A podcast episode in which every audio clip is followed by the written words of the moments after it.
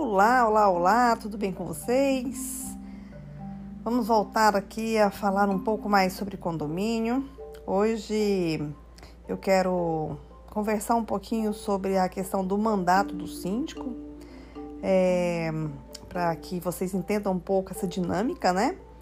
Então vamos começar explicando que o mandato do síndico ele é previsto na convenção, tá? E a convenção que vai determinar esse período. Tá? Assim, em média, as convenções elas vão determinar que o período do síndico são 12 meses, né? Em algumas situações são 24 meses, ou seja, dois anos. E esse mandato ele é composto não somente pelo síndico, mas também por, pelos conselheiros, se houver também é, subsíndico, ou seja, todo o corpo diretivo, tá? Então, a determinação ela é prevista na convenção. Pois bem, aí me perguntam, tá, mas assumir como síndico, eu sou obrigada a cumprir é, todo esse mandato, né? É, dos 12 meses ou dos 24 meses? Não.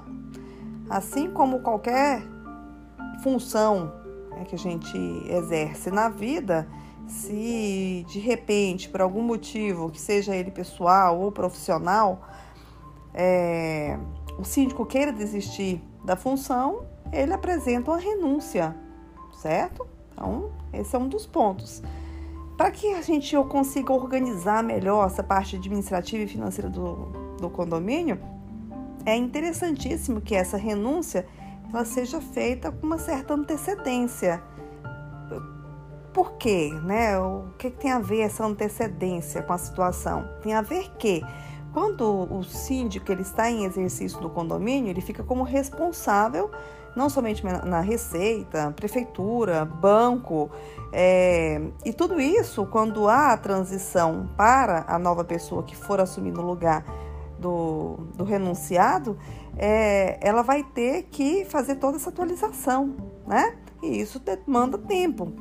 Então, para que isso aconteça de uma forma organizada, é bom que se tenha tempo. Então, digamos, o síndico ele apresenta a carta de renúncia, é, já determinando um prazo que se consiga convocar a assembleia, né, fazer a eleição e, e, consequentemente, após o registro dessa ata, fazer toda essa atualização e a nova pessoa assumir junto ao banco, até porque não hajam prejuízos financeiros, né, junto aos fornecedores do, do condomínio. Beleza. Então essa é a primeira parte. Aí vocês podem me perguntar outra situação, tá? Mas renunciou. Não poderia o subsíndico assumir, um, dos conselheiros assumirem? Então, depende, tá? Porque é uma outra situação que tem que obrigatoriamente estar previsto em convenção. Então, se lá na convenção estiver determinando que na renúncia do síndico assume é, o subsíndico, beleza, o subsíndico vai assumir. Se não tem a figura do subsíndico, mas tem a figura do primeiro conselheiro e na convenção prevê que esse primeiro conselheiro vai assumir na ausência do síndico, na renúncia do síndico, ótimo, então o primeiro conselheiro assume. Só que se não existirem essas situações dentro da convenção, é necessário, é obrigatório que se faça uma nova eleição. Aí vem uma outra situação ah, quando esse novo síndico né, é eleito, ele é, ele é eleito, é bom lembrar disso, né? Que todos estejam é, cientes da situação de que esse novo síndico ele vai exercer o período de mandato restante, né? Correspondente ao, ao, à eleição do primeiro, ou seja, é o chamado mandato tampão. Então, se o mandato era de 12 meses e esse primeiro síndico exerceu sua função durante quatro meses, ainda restaram oito meses. Então, durante esses oito meses é que será o tempo né, do mandato tampão dessa nova eleição.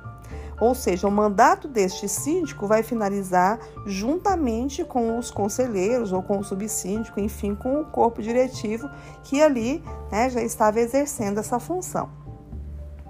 Tá, existe outra, uma outra situação que de interrupção né, do mandato, que é a questão da destituição do síndico. Que a gente vai conversar um pouquinho sobre isso mais adiante, mas o que, que eu quero falar em relação à destituição do síndico é, dentro dessa, desse tema mandato? Então, se houver uma destituição do síndico, ela acontece da mesma forma, né, em referência ao mandato, como a questão da renúncia.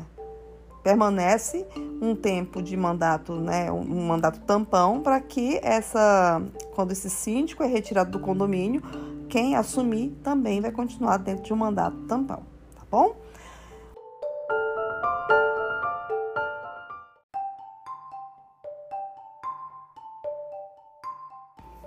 Pois bem, era sobre isso que eu queria conversar com vocês hoje.